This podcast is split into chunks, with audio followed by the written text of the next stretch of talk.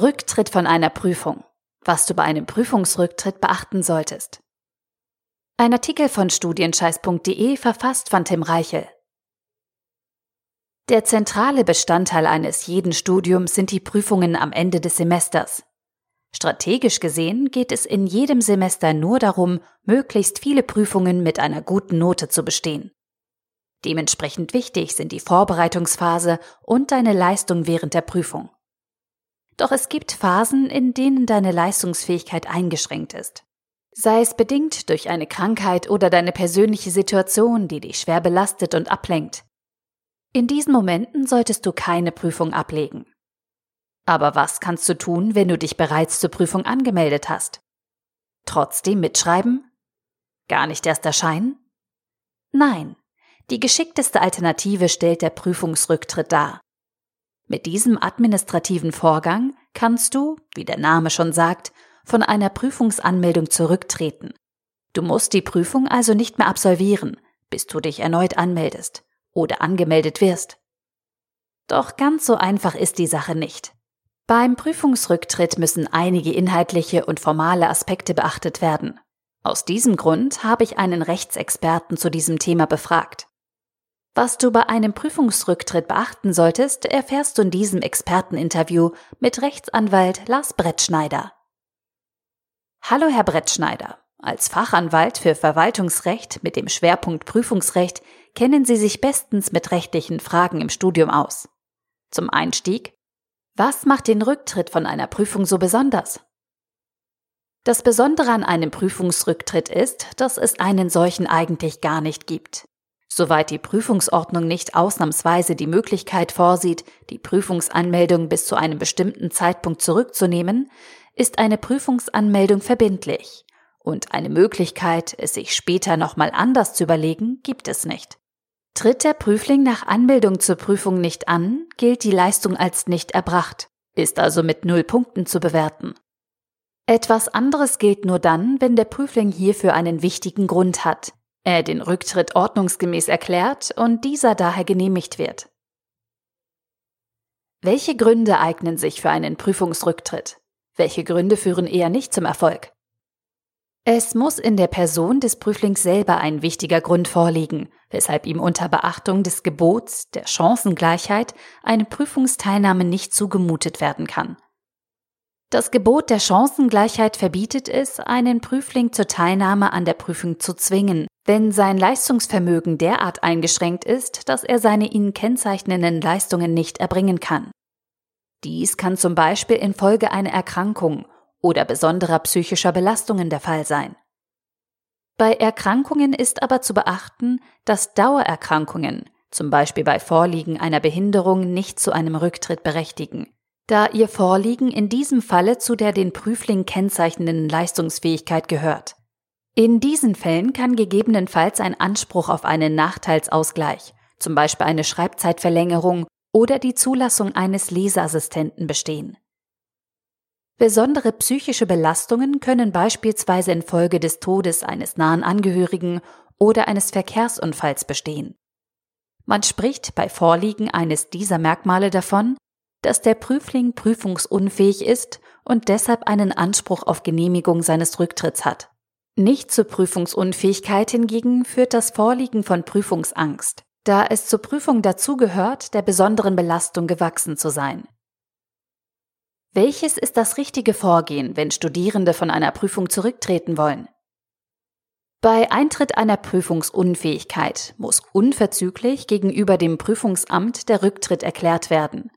Dies gilt sowohl bei einer Prüfungsunfähigkeit vor Prüfungsbeginn als auch erst recht bei Eintritt während der Prüfung.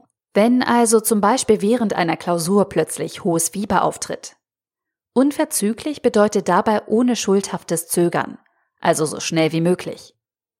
Bekomme ich also in der Nacht vor der Prüfung eine Grippe, kann ich mich nicht am Morgen zunächst noch zur Prüfung schleppen, diese beginnen und dann nach einiger Zeit meinen Rücktritt erklären, weil ich merke, dass es doch nicht geht. Trete ich im prüfungsunfähigen Zustand zur Prüfung an, verzichte ich auf mein Rücktrittsrecht. Etwas anderes gilt dann, wenn die Erkrankung morgens noch nicht zu schlimm ist und während der Prüfung sich so verschlimmert, dass ich prüfungsunfähig werde. Die Beweislast liegt hier allerdings bei dem Prüfling. Die Erklärung des Rücktritts muss dabei grundsätzlich persönlich und eindeutig erfolgen. Außerdem muss der Rücktritt begründet werden. Es muss also mitgeteilt werden, weshalb man meint, prüfungsunfähig zu sein, wann dies eingetreten ist etc. Darüber hinaus muss man die geltend gemachten wichtigen Gründe, die zur Prüfungsunfähigkeit führen sollen, unverzüglich nachweisen. Soweit die jeweilige Prüfungsordnung dies erfordert, muss auch noch eine förmliche Genehmigung des Rücktritts beantragt werden. Wie kann eine krankheitsbedingte Prüfungsunfähigkeit nachgewiesen werden? Eine krankheitsbedingte Prüfungsunfähigkeit weist man durch ein ärztliches Attest nach. Die meisten Prüfungsordnungen verlangen sogar die Vorlage eines amtsärztlichen Attestes. Dabei muss das Attest zunächst beschreiben, welche Beeinträchtigung vorliegt und wie der Arzt dies ermittelt hat. Zudem muss beschrieben werden, wie sich dies auf die Prüfungsfähigkeit auswirkt, sodass diese entfällt. Bei einem Rücktritt während der Prüfung muss das Attest zudem bescheinigen, dass die Prüfungsunfähigkeit erst während der Prüfung eingetreten ist. Ein einfacher ärztlicher Dreizeiler, in dem eine Prüfungsunfähigkeit bescheinigt wird, reicht also nicht aus. Wenn ein amtsärztliches Attest erforderlich ist, rate ich immer zunächst den eigenen Hausarzt aufzusuchen und sich von diesem die Prüfungsunfähigkeit bescheinigen zu lassen. Mit diesem Attest empfiehlt es sich dann, zum Amtsarzt zu gehen. Kann man auch noch nach Abschluss der Prüfung von der Prüfung zurücktreten? Grundsätzlich nicht. Dies verbietet der Grundsatz der Chancengleichheit, da man sonst bei Prüfungsunfähigkeit erstmal antreten und schauen könnte, ob es nicht doch klappt. Dies würde dem prüfungsunfähigen Prüfling einen Chancenvorteil verschaffen. Der Prüfling muss daher vor bzw. während der Prüfung entscheiden, ob die Voraussetzungen einer Prüfungsunfähigkeit vorliegen und er deshalb den Rücktritt erklären will.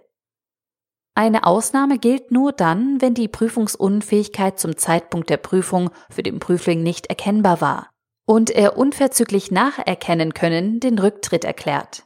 Ein solcher Ausnahmefall kann zum Beispiel bei psychischen Erkrankungen vorliegen. Was können Studierende tun, falls ein Prüfungsrücktritt nicht von der Hochschule genehmigt wird? Hier sprechen Sie das eigentliche Hauptproblem an. Häufig erfolgt die Entscheidung des Prüfungsamtes über die Genehmigung des Rücktrittes erst nach der Prüfung, insbesondere bei einem Rücktritt während der Prüfung. Für den Prüfling bedeutet dies, dass er den Rücktritt erklären und anschließend in der Hoffnung auf dessen Genehmigung der Prüfung fernbleiben muss. Bleibt dann die Genehmigung aus, kann er hiergegen, gegebenenfalls nach Durchführung eines Widerspruchsverfahrens, vor das Verwaltungsgericht ziehen und das Vorliegen der formellen und materiellen Voraussetzungen eines Rücktritts gerichtlich klären lassen. Liegen diese vor, wird der Rücktritt nachträglich genehmigt. Liegen die Voraussetzungen aber nicht vor, wird die Prüfung bzw. der Prüfungsteil mit Null Punkten bewertet.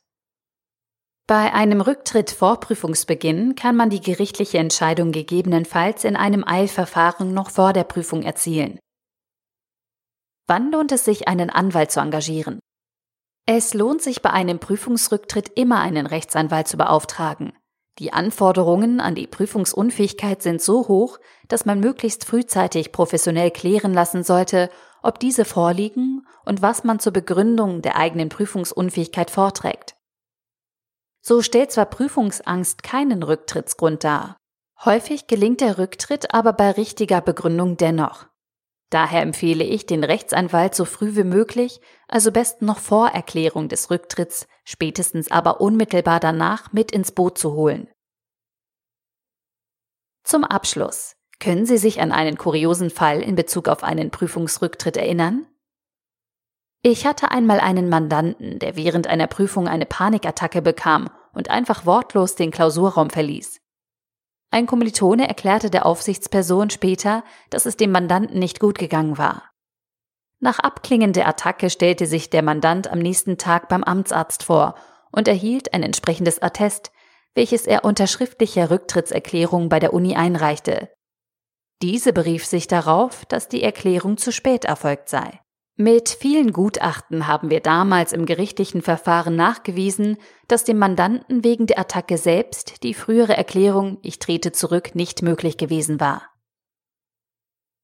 Im Interview Rechtsanwalt und Fachanwalt Lars Brettschneider. Lars Brettschneider ist Fachanwalt für Verwaltungsrecht mit dem Schwerpunkt Prüfungsrecht. Er ist unser Spezialist für Fragen zu den Themen Prüfungsrecht, Hochschulrecht und Schulrecht. Seit vielen Jahren vertritt Rechtsanwalt Lars Brettschneider Studenten deutschlandweit in rechtlichen Angelegenheiten. Fazit. In diesem Artikel hat dich Rechtsanwalt Lars Brettschneider darüber aufgeklärt, was du bei einem Prüfungsrücktritt beachten musst. Egal um welche Prüfungsleistung es sich handelt. Wenn die nötigen Voraussetzungen vorliegen, kannst du von deinem Recht Gebrauch machen und von deiner Prüfung zurücktreten. Was du dabei beachten musst und wie dir ein spezialisierter Anwalt dabei helfen kann, hast du in diesem Artikel erfahren.